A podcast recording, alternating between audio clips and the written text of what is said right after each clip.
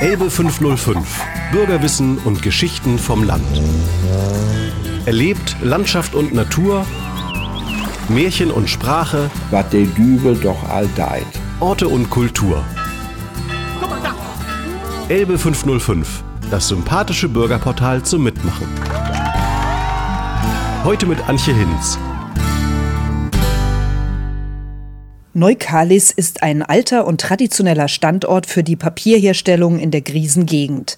Bis heute zeugen eine alte Industrieruine und ein turmhoher Schornstein aus Backstein von jahrhundertelanger industrieller Betriebsamkeit. Fast 40 Jahre hat Diplom-Ingenieur Gernot Stier in der Papierfabrik Neukalis gearbeitet. Zuletzt bis November 2012 am neuen Standort in der Spezialpapierfabrik als Leiter für Finanzen, Einkauf und Personal. Im Interview gibt er spannende Einblicke in die Geschichte der Papierherstellung in der Krisengegend und des Unternehmens in Neukalis. Sachkundig berichtet Stier von wechselvollen Zeiten und Umbrüchen und erzählt zum Einstieg, inwiefern auch seine eigene Herkunft mit der Region der Krisengegend verbunden ist. Ja, ich bin gebürtiger Neukalisser, also geboren zwar in Dömitz, aber das ist ja auch Krisegegend und lebe ja, in den 66 Jahren, die ich auf der Welt bin, fast ausschließlich in Neukalis, war dann mal drei Jahre zum Studium unterwegs und bin dann aber wieder zurückgekommen und habe insgesamt in meinem Berufsleben so fast 40 Jahre in der Papierfabrik gearbeitet.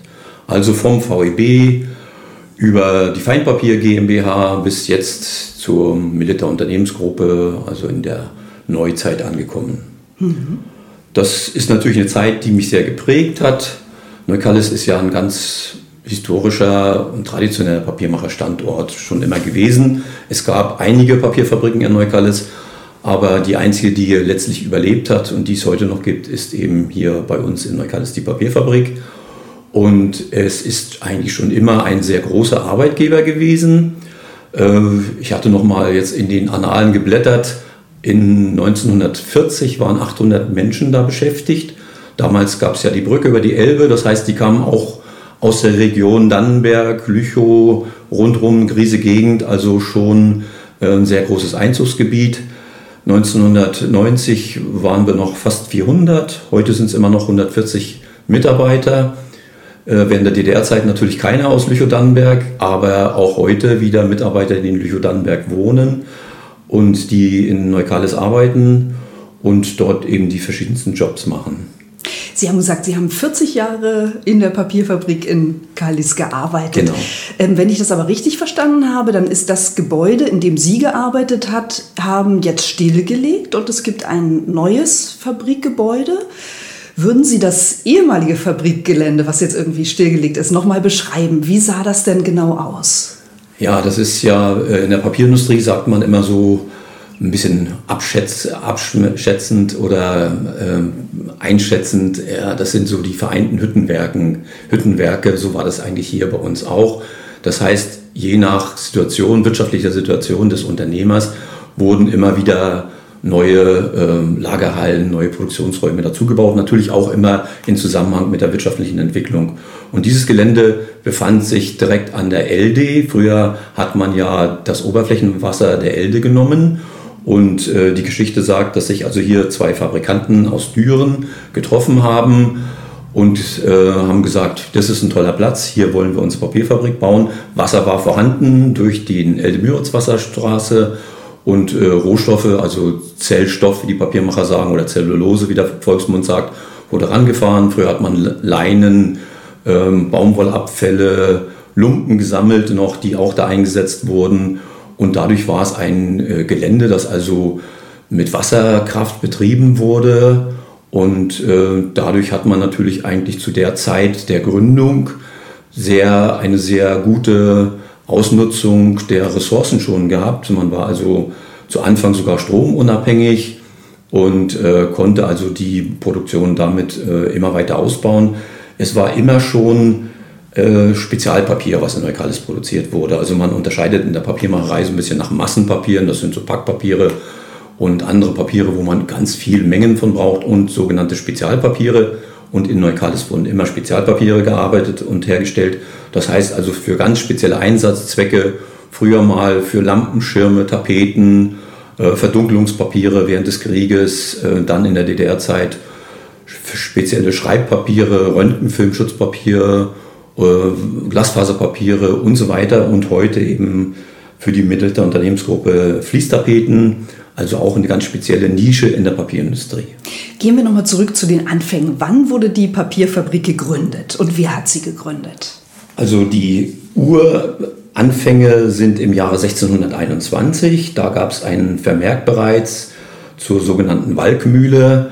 Das heißt, da hat man sich schon mit Mühlentechnik, also mit Geweben und so weiter beschäftigt. Aber äh, die eigentliche Papierherstellung begann dann 1799 äh, in, in Form der Handpapiermacherei durch den Papiermachermeister Idler, der also das damals dann die vorhandenen Räume genutzt hat. Davor war es mal sogar Eisen Verhüttung. Also man hat hier einen sogenannten Raseneisenstein, den man noch heute noch auf den Feldern teilweise findet, wo es auch noch ein ganz paar wenige Gebäude gibt. Den hat man, das hat man genutzt und hat daraus Erz gewonnen. War natürlich ein unheimlich aufwendiges Verfahren. Der Ertrag war sehr klein und deshalb äh, ist das Ganze dann auch nicht zum Tragen gekommen. Aber 1799 praktisch die Errichtung der sogenannten Handpapiermühle durch den Fabrikanten Idler und äh, das ist also so für uns Neukallisser die Wiege der Papiermacherei, also über 200 Jahre. Und die nächste wichtige Etappe war dann 1872. Äh, in den 1830er Jahren wurde die Papiermaschine erfunden, also die maschinelle Herstellung von Papier. Und 1872 wurde dann die, der Grundstein gelegt für die Papiermaschine, die erste maschinelle Herstellung von Papier durch die Herren Schöller und Bausch. Mhm. Schöller damals äh, schon aus dieser großen äh, Gruppe, die man heute aus verschiedensten Sachen noch kennt, von der Eiscreme bis zum Papier. Und die Familie Bausch, auch heute noch in der Papierherstellung zu Hause. Wie gesagt, die kamen aus Düren und haben dann hier ein neues Werk aus dem Boden gestampft sozusagen. Wie viele Mitarbeiter haben bei der Gründung in der Papierfabrik gearbeitet und wie hat sich das dann über die Jahrhunderte weiterentwickelt? Also die ersten Mitarbeiter, die wurden äh, ja, importiert, wie man so schön sagt. Das waren die Spezialisten, also die Papiermacher, die kamen wirklich aus Süddeutschland, aus dem Bereich, wo die Wiege eigentlich der Papierherstellung ist. Und die haben dann praktisch das Know-how nach Mecklenburg gebracht. Das waren dann nur 30, 40, 50, so klein ist das mal äh, angefangen. Und dann nachher ging es eigentlich immer weiter. Dann hat man dieses Papier nicht nur hergestellt, sondern auch ausgerüstet, wie die Papiermacher sagen, also zu Rollen, Bogen und so weiter verarbeitet. Dazu brauchte man dann auch äh, Manpower, wie man so schön sagt heute. Das heißt, da haben dann auch viele Frauen gearbeitet, die Papier ausgerüstet haben, geschnitten haben, gezählt haben und so weiter. Und äh, so dass 1940 aus der Chronik zu erlesen ist, dass 800 Mitarbeiter hier tätig waren. Das war also eine, eine riesen Anzahl mit damals schon fünf Papiermaschinen, also riesig gewachsen das Unternehmen. Und ähm, die Firma oder die, die Familie Schöller ist dann zwar Anfang des 19. Jahrhunderts ausgetreten, aber ähm, hat den Namen, den Namen gab es dann immer noch, Schöller und Bausch, bis praktisch zur Kriegswende oder zum Kriegsende. Ähm, dann äh, gab es ja hier in dem sowjetisch besetzten Teil die Thematik der Reparation, der Reparation. Das heißt also, die Papierfabrik hat zum Beispiel Verdunklungspapiere für Fenster hergestellt. Äh, und das war dann ein Grund zu sagen, kriegswichtige Produktion enteignen. Mhm. Das heißt also, ähm, dann wurden 200 ähm, äh, russische Soldaten und 100 Arbeiter haben dann die Fabrik abgerissen ähm, nachdem sie gleich nach dem Krieg, also nicht von Bomben etc. zerstört wurde, noch die Produktion wieder aufgenommen hatten, hatte, gab es dann einen Befehl, äh, stilllegen, alles abreißen. Und die alten Neukalisser sagen, die ganze Gemeinde hat voller Maschinenteile gestanden, alles auf Schlitten, auf Waggons verladen. Ähm, aus der Geschichte weiß man, dass keine dieser Maschinenteile dann irgendwo als neue Maschine irgendwo zusammengebaut worden sind. Es gibt also keine Nachfolge von diesen Urmaschinen dann noch. Und dann ist äh, erst 1949 ist dann wieder eine Maschine in Betrieb genommen worden unter sehr viel Schwierigkeiten, unter großem Aufwand.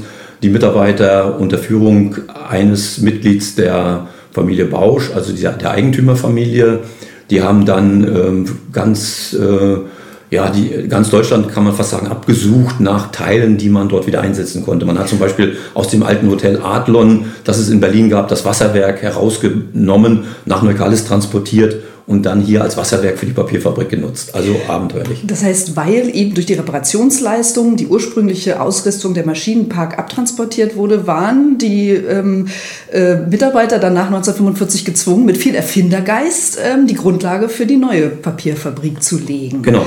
Und ähm, ja, also da waren richtig tolle Ingenieure am Werk, die aus Einzelteilen hier die neue Maschine M1, wie sie hieß, glaube ja, ich, PM1, der Phoenix, genau, ja, genau. haben. Da gibt es ja auch ein Buch davon, von der Frau Erika von Hornstein-Bausch, also eine der Unternehmensfamilien, Eigentümerin.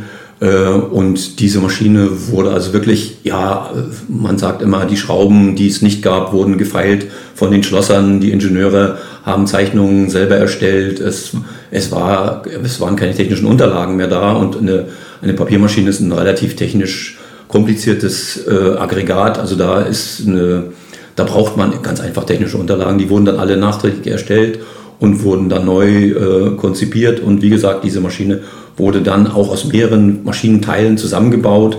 Und dann eben begann 1949 wieder die Produktion in Neukalis. Und dann kamen natürlich wieder auch die Mitarbeiter. Einige hatten natürlich den Glauben verloren und haben Neukalis verlassen. Einige haben woanders gearbeitet. Aber ähm, viele, die eben viele Jahrzehnte da gearbeitet haben, die sind dann auch wieder mit großer Begeisterung da tätig gewesen. Und äh, ich kenne also viele Familien, wo es in dritter, vierter Generation heute noch äh, Nachfahren sozusagen gibt, äh, die also vierte Papiermachergeneration sind. Welche Tätigkeitsbereiche bzw. Berufe gab es denn in der Papierfabrik nach 1945 und also es jetzt? begann, äh, äh, erforderlich waren natürlich ein Haufen technischer Berufe, Schlosser, Elektriker, wie es damals einfach noch hieß, ähm, ein großes Kraftwerk, das mit Kohle betrieben wurde, also gab es den Heizer. Es gab eben auch die vielen Frauen, die ähm, in großer, meistens Handarbeit, Papier geschnitten, ge gezählt, eingeriest, wie es so schön heißt, also in 500 Blatt Paketen eingepackt haben und dann mit Papier ummantelt haben und dann verpackt haben. Aber es gab natürlich auch die technischen Ingenieure und äh, da gab es eben auch so äh, Parallelen eigentlich zu der Gründung mal 1872, wo aus Süddeutschland dann Ingenieure kamen. Und so war es so Anfang der 50er Jahre auch, dass die Papieringenieure aus dem Süden, damals der DDR, dann nach Neukalis kamen und dort praktisch ihr Papiermacher-Know-how wieder eingebracht haben. Und äh, letztlich sagen viele Neukalisser, das war für die Blutvermischung, wie man so schön sagt, gar nicht so schlecht. Also es gab äh, dann auch viele Freundschaften, Ehen und so weiter, die daraus entstanden sind und äh, neue Papiermacherfamilien, die sich dann etabliert haben. Bis hin eben auch zu kaufmännischen Berufen natürlich, die man auch brauchte. Äh, und das hat sich natürlich dann immer so weiterentwickelt, weil Neukalis immer in dieser speziellen Nische tätig war. Also spezielle Glasfaserpapiere zum Beispiel für Reinstraumtechnik, die dann nachher die DDR äh, IT-Technik erforderte, die wurden dann in Neukalis produziert oder äh, als Nebenprodukt zum Beispiel Pikiertöpfe. Das waren Töpfe, die es heute auch noch gibt für Kleingärtner, wo man eben die ganze Gemüseproduktion der DDR eingetopft hat in Torftöpfen, Torf mit Zellstoffresten, die nicht für die Papierindustrie mehr geeignet waren und hat daraus Töpfe gepresst, die mit der Wärme, teilweise auch der Abwärme der Papiermaschine dann äh, getrocknet wurden und die hat man also an, an alle möglichen Gärtnereien, äh, aber auch an die Kleingärtner dann äh, verkauft oder vertrieben. Das ist im Grunde genommen eine frühe Form von Nachhaltigkeit schon. Das kann man auf jeden Fall so sagen. Also es ist wirklich äh, genutzt worden, sowohl auch die Wasserkraft ist nach wie vor genutzt worden, eine Wasserturbine, früher waren es mal drei, aber nach dem Krieg war es dann noch eine. Auch die ist wieder genutzt worden und hat also zumindest für Notstromversorgung etc. immer ausreichend äh, an ähm, Elektrizität geschaffen. Und auch die Werkwohnungen, die es auf dem Gebiet der Papierfabrik gab, die sind dann wieder bezogen worden. Da gab es also einen sogenannten Fabrikhof. Das ist wirklich eine Insel, die inmitten der Papierfabrik lag, wo die damaligen Eigentümer schon 1800 in den 70er Jahren die gebaut hatten. Und dort haben eben die gerade die technischen Spezialisten gewohnt. Man hatte eben noch keine Handys, keine Telefone, kann man sich heute alles fast nicht mehr vorstellen. Aber ähm, die haben da gewohnt und waren also jederzeit einsatzbereit. Die, man sagt immer, wenn die Papiermaschine, die so ein bisschen vibriert natürlich, und Sie können sich vorstellen, bei mehreren Papiermaschinen äh, überträgt sich das so ein bisschen, ein bisschen fast in die Wohnung. Und die haben gesagt, wenn es nicht mehr vibriert hat, dann sind wir aufgewacht und wussten, oh, das ist irgendwie ein Schaden. Wir müssen äh, raus und müssen Einsatz machen und müssen irgendwie eine Reparatur machen. Und äh, da haben zum Ende der DDR äh, über 20 Familien gewohnt mit 60 Leuten, die also durch eine kleine Brücke ihre Möbel, ihre Kohlen, alles mögliche Kinder, Wagen und äh, Holz, Möbel, Kohle, alles rüber in die, in die Werkwohnungen dann geschaffen haben, geschafft haben. Sie haben diese Arbeiterwohnungen erwähnt. Auf dem Fabrikgelände sind die schon unter Schöller und Bausch quasi errichtet genau, worden? Genau, die sind unter Schöller und Bausch ja. errichtet worden. Aber Schöller und Bausch hat auch gleichzeitig auf dem Weg zur Papierfabrik auf beiden Seiten der Bahnlinie früher äh, Häuser errichtet, also als, als Werkwohnungen sozusagen und hat dort im Prinzip schon äh, Leute, die man gerne natürlich halten wollte, die man eben für seine Produktion brauchte, denen hat man diese Werkwohnung gegeben und die sind dann praktisch dort eingezogen und haben äh, dann äh, relativ vergünstigt auch damals schon zur Miete gewohnt und war natürlich jederzeit verfügbar. Mhm. Ich habe auch gelesen, dass Schöller und Bausch, ich glaube es war 1927, die Johanneskirche in Neukalis errichtet hat oder zumindest sich dafür auch eingesetzt hat. Genau. Ähm, was macht denn diese Kirche so besonders? Also die Johanneskirche, ähm, das, das, der Grund und Boden, auf dem die Johanneskirche gebaut wurde, der gehörte mal der Familie Schöller und Bausch oder der Familie Bausch speziell.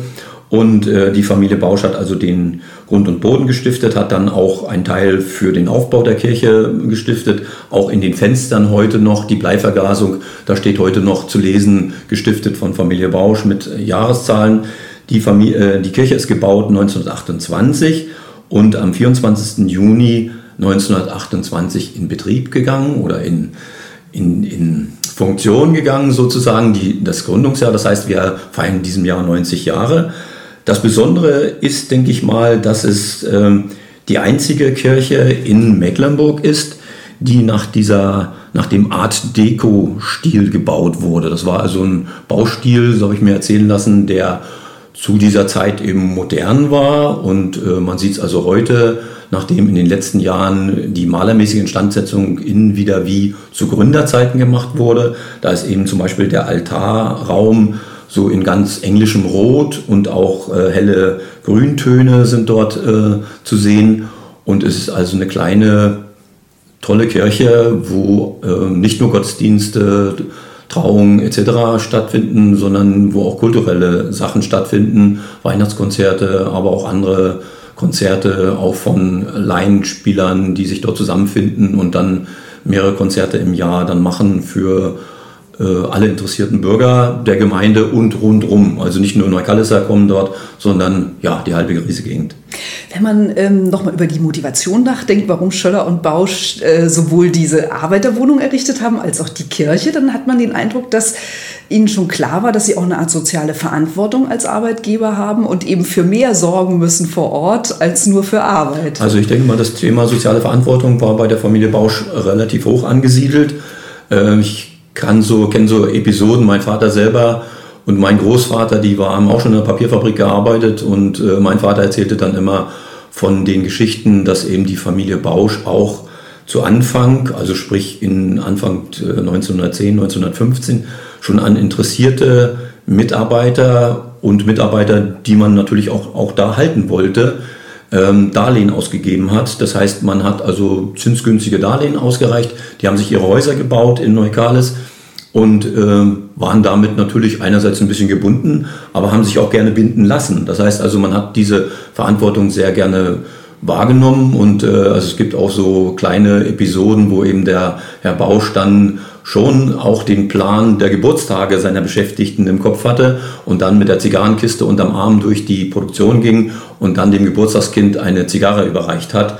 Das war natürlich ein tolles Highlight für die Mitarbeiter und war natürlich auch für alle anderen so ein Ansporn nach dem Motto, oh, wir wollen auch mal von dem Herrn Bausch eine Zigarre kriegen, aber eine Zigarre, die man auch rauchen kann, keine andere. Ne? Ja, ja, das war also schon eine sehr hohe Verantwortung, die Familie Bausch hier entwickelt hat.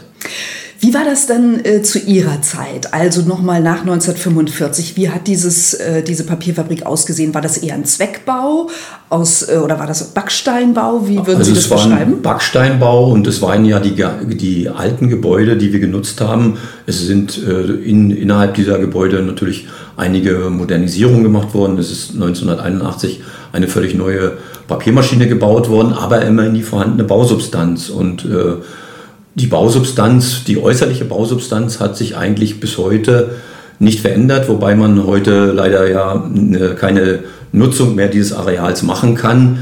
Ähm, es ist ja dann im Zuge der DDR äh, auch eine Enteignung erfolgt. Das heißt, ein Teil der Gesellschafter sind vor 1949 enteignet, nach heutigem Recht ja dann unwiederbringbar.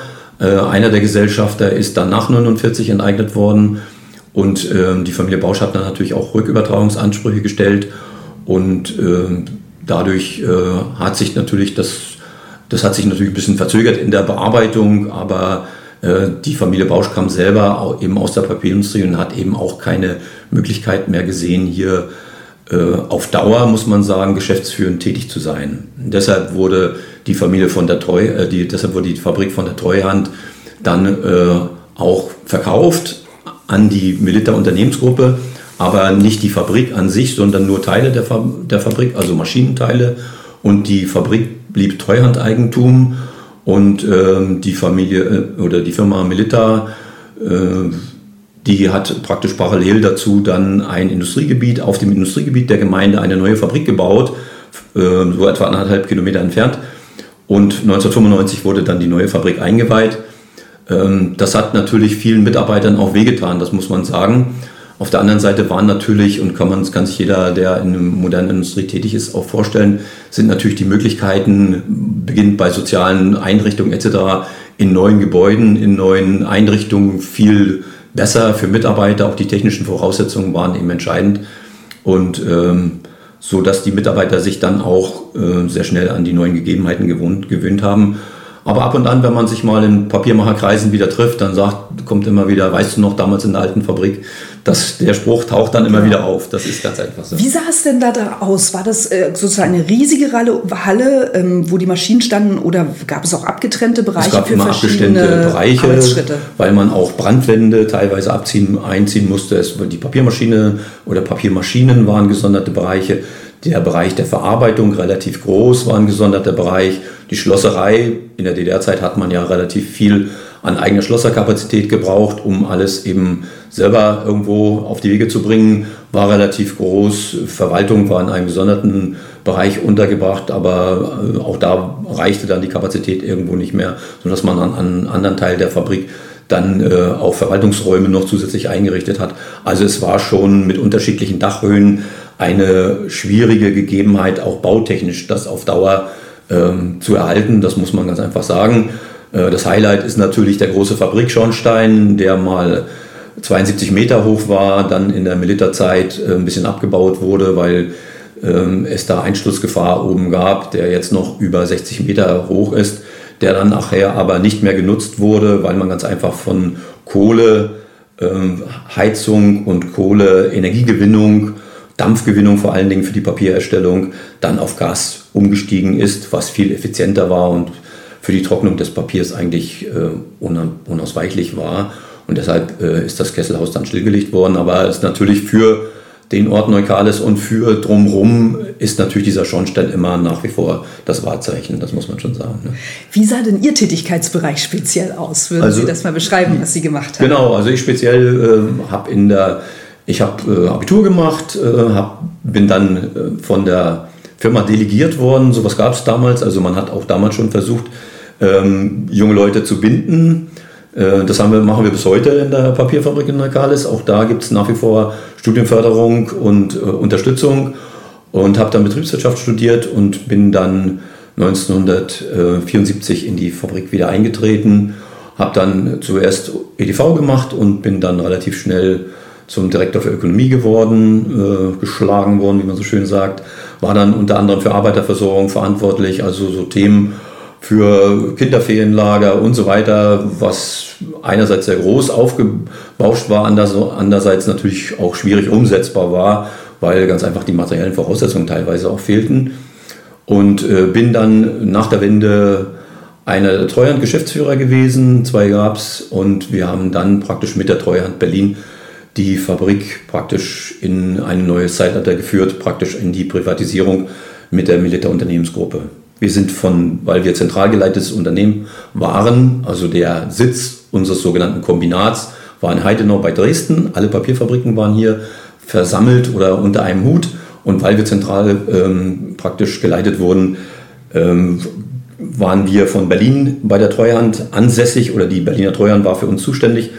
Es gibt ja viele ähm, auch negative Erfahrungen von Unternehmen, auch viele negative Aussagen. Ich muss sagen, also ich habe sehr positive Aussagen gemacht mit dieser, mit dieser Sparte. Das war vielleicht der, unser Vorteil. In Schwerin gab es ja auch eine Treuhand, aber die haben, mussten sich notgedrungen natürlich mit allem, was da war, beschäftigen. Äh, in Berlin gab es aufgrund der Größe dann eben nur eine Sparte, die Holz und Papier gemacht haben.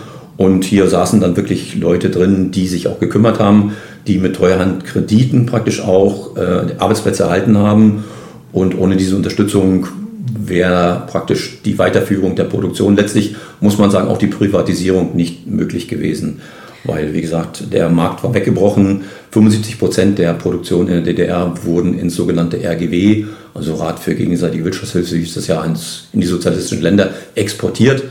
Und äh, spätestens mit der Währungsunion war ja dieser ganze Markt ganz einfach weg. Und 25 Prozent gingen in den Export oder waren die dann speziell für die DDR gedacht? In den Export gingen dann vielleicht noch 5 Prozent mhm. und alles, was dann übrig blieb, muss man sagen, das äh, ging dann in, die DDR, in den DDR-Markt. Äh, das war vor allen Dingen Zeichenkarton, wie gesagt, dieses Röntgenfilmschutzpapier als spezielles Papier, was man in der Labortechnik brauchte. Und äh, Glasfaserpapiere, die gingen also auch mehr in die DDR-Produktion. Ja. Ist Ihnen noch ein besonderes Vorkommnis in Erinnerung? Gab es mal Engpässe mit Rohstoffen oder hat es vielleicht mal einen Staatsbesuch gegeben? Können Sie sich dann noch an irgendeine außergewöhnliche Geschichte erinnern aus also Ihrer Roh Zeit? Rohstoffengpässe, äh, ich glaube, das ist keine besondere Erinnerung, weil das war gang und gäbe. Das war eben normal. Und wenn man bestimmte Rohstoffe aus dem sogenannten NSW einsetzte, was wir auch mussten. Dem nicht-sozialistischen Genau, aus dem nicht-sozialistischen Wirtschaftsgebiet, genau. Weil es eben spezielle Rohstoffe, Zellstoffe vor allen Dingen, die wurden eben nur in Skandinavien hergestellt. Und äh, da kriegte man dann eben eine gewisse Menge davon für dieses spezielle Produkt. Und wenn die Menge dann ausgeschöpft war, dann musste man eben DDR-Beistellung, wie es so schön hieß, also Zellstoff, den es auch in in Thüringen gab, der in DDR-Produktion aus Kiefer und Fichte gemacht wurde, der natürlich eigentlich diese Eigenschaften für das Produkt, was man hatte, Festigkeit zum Beispiel, nicht ausreichend hatte. Und dann hieß es immer, okay, wir machen eine Charge, das ist die sogenannte NSW oder Exportqualität. Und der Rest, was übrig bleibt, ist dann Inland. Das war also irgendwo gang und gäbe.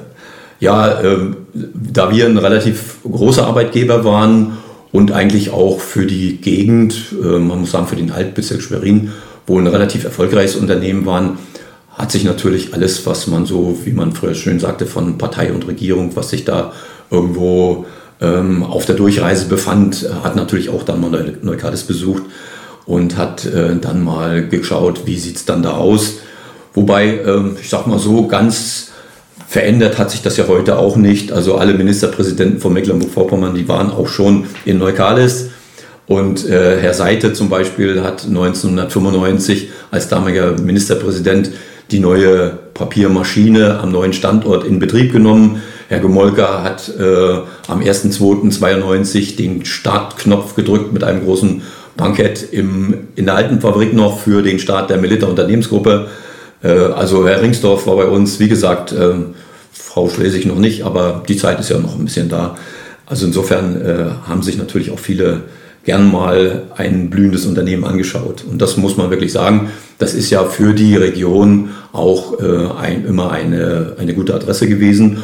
Und ich finde auch, man muss ja auch für diese Region nicht nur Tourismus ist sehr wichtig und ähm, ich glaube auch da müssen wir noch viel machen beim Tourismus, aber es müssen auch Industriearbeitsplätze sein, um auch äh, jungen Menschen, die nicht nur sagen, die nicht nur äh, Touristiker werden wollen oder in der Tourismusbranche arbeiten wollen, sondern in die technisch anspruchsvolle äh, Berufe ausüben wollen, denen auch eine Chance geben. Früher hieß es Papiermacher, ja, wie der Name schon sagt, Papiermacher. Es ist heute kein Papiermachen mehr. Es sind Technologen, es sind heute Maschinenführer, die mit, mit viel Know-how an Steuerungsaggregaten, an IT-Technik sitzen, äh, eine ganze Menge Bildschirme überwachen müssen und dazu müssen, müssen eine dreijährige Ausbildung haben, dazu müssen sie in den äh, technischen Fächern, also Mathematik, Chemie, Physik, äh, nicht ganz schlecht sein, sage ich mal. Und ähm, das ist also schon eine Herausforderung, wenn man dann noch weiß, dass Papierindustrie hier heißt kontinuierliche Produktion, also inklusive Wochenenden. Für junge Menschen nicht ganz einfach, aber natürlich eine große Perspektive für die Zukunft und äh, eben auch eine Perspektive, um das Unternehmen natürlich auch für die Zukunft am Markt zu halten. Letzte Frage, was macht für Sie gutes Papier aus? Hängt das von der, vom Zweck ab, vom Einsatzbereich? Oder ja, haben Sie irgendwie eine Antwort auf diese also, Frage? Also ich denke schon, dass das sehr vom Einsatzbereich abhängt. Äh, früher hat man ja, oder was heißt früher, aber vor einigen Jahren, da kam ja dieses Recyclingpapier auf. Das heißt, Altpapier wurde dann gebleicht über verschiedene Verfahren. Das ist heute, und dann, das hatte zu Anfang so ein bisschen naja, also ist wohl nur zweite Wahl oder irgendwie sowas. Ich sage mal, heute ein Schreibpapier, was auf Recyclingbasis äh, hergestellt ist, ist ein Top-Papier für den Zweck völlig top geeignet. Es eignet sich zum Drucken, zum Beschreiben, zum, äh, für die verschiedensten Druckverfahren. Und deshalb denke ich immer, ist wichtig, was für einen äh, Einsatzzweck soll das Papier haben? Was will ich damit machen? In welcher Preisgruppe? Denke, an welche Preisgruppe denke ich auch, wenn ich natürlich ein ganz top Kalenderpapier brauche ähm, oder für eine Zeichnung oder für ganz was Besonderes, dann muss ich natürlich dafür auch ein entsprechendes Papier haben oder ein technisches Papier für besondere Filtereigenschaften oder für Luftfilter, Wasserfilter, ja, also für Verdunklung. Die Tapetenfliese, die es heute gibt, äh, eine ganz neue Anforderung, aber äh, ein, ein Top-Produkt letztlich, was daraus entstanden ist für jeden Verbraucher, der eine Fließtapete zu Hause hat und die klebt, der weiß, das ist ganz was anderes also für den Verwendungszweck. Doch noch eine allerletzte Frage. Ja. Und zwar gibt es Ideen, wie man Ihr Papierfabrikgelände, Gebäude wieder nutzen kann? Gibt es Ansätze, Ideen für eine Umnutzung? Also die Ideen gibt es leider nicht, das muss man sagen. Das tut uns allen als Neukalisser sehr weh. Äh, es gab nach der Wende so ein paar Ideen, Papiermacherhof mit Handschöpfen und so weiter. Aber man muss ganz einfach sagen, dafür ist äh, das Areal erstens zu groß, zweitens ist die Bausubstanz zu schlecht.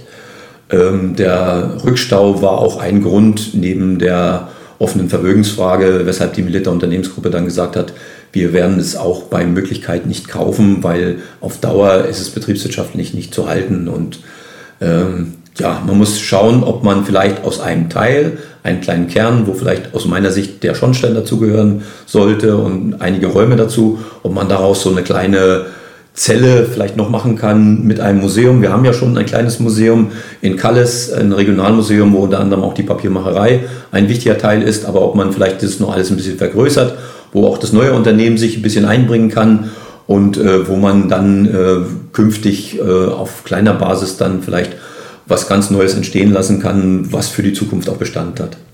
Ja, mit dieser Aufforderung für kreative Ideen gehen wir jetzt aus dem Interview. Herzlichen Dank an Gerald Stier. Sie haben sehr spannend über die ehemalige Papierfabrik in Callis berichtet. Dankeschön. Ich danke Ihnen. Vielen Dank.